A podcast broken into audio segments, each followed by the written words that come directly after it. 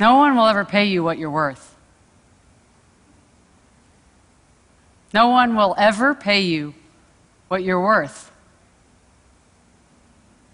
They'll only ever pay you what they think you're worth. And you control their thinking. Not like this, although that would be cool. that would be really cool. Instead, like this clearly defining and communicating your value are essential to being paid well for your excellence. Anyone here want to be paid well? Okay, good. Then this talk is for everyone.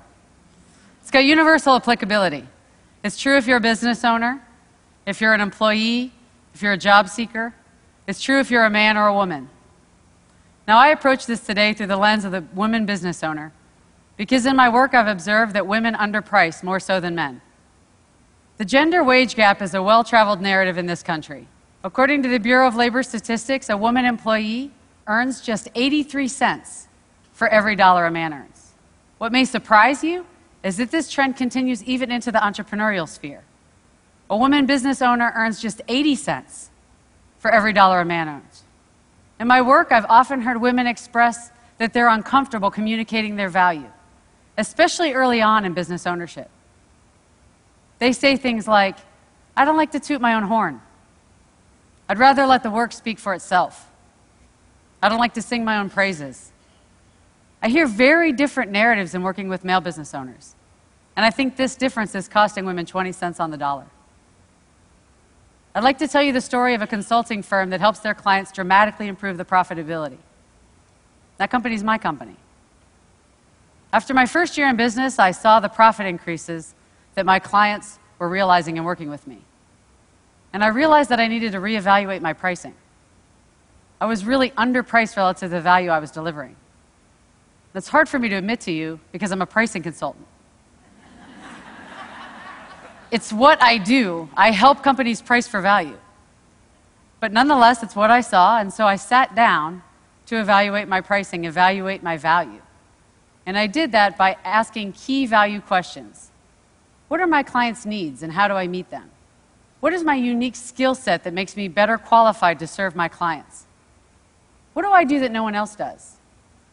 What problems do I solve for clients? What value do I add? I answered these questions and defined the value that my clients get from working with me. Calculated their return on investment, and what I saw is that I needed to double my price. Double it. Now I confess to you that this terrified me. I'm supposed to be the expert in this, but I'm not cured. I knew the value was there. I was convinced the value was there, and I was still scared out of my wits. What if nobody would pay me that? What if clients said, That's ridiculous? You're ridiculous. Was I really worth that? Not my work, mind you, but me. Was I worth that? I'm the mother of two beautiful little girls who depend upon me. I'm a single mom. What if my business fails? What if I fail? But I know how to take my own medicine, the medicine that I prescribe to my clients. I had done the homework, I knew the value was there.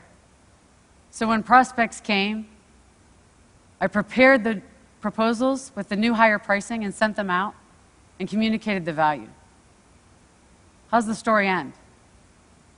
Clients continued to hire me and refer me and recommend me, and I'm still here. And I share the story because doubts and fears are natural and normal, but they don't define our value, and they shouldn't limit our earning potential.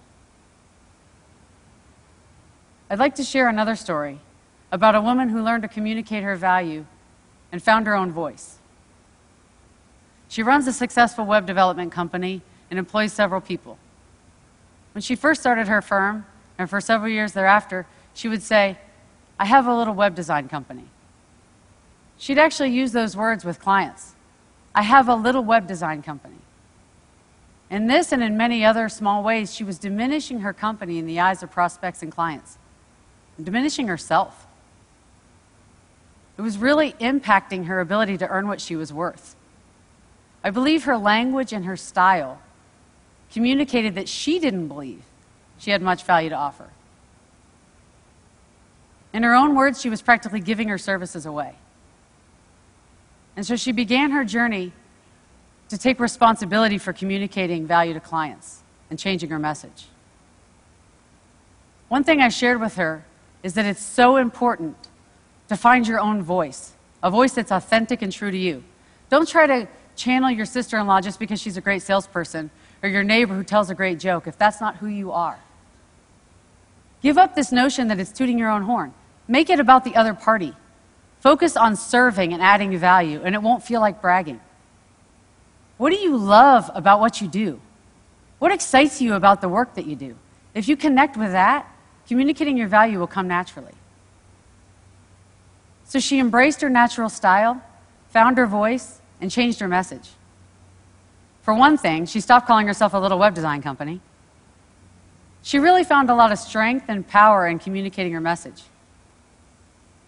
She's now charging three times as much for web design, and her business is growing.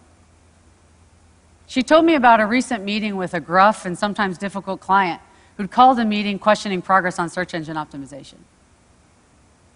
She said in the old days that would have been a really intimidating meeting for her, but her mindset was different.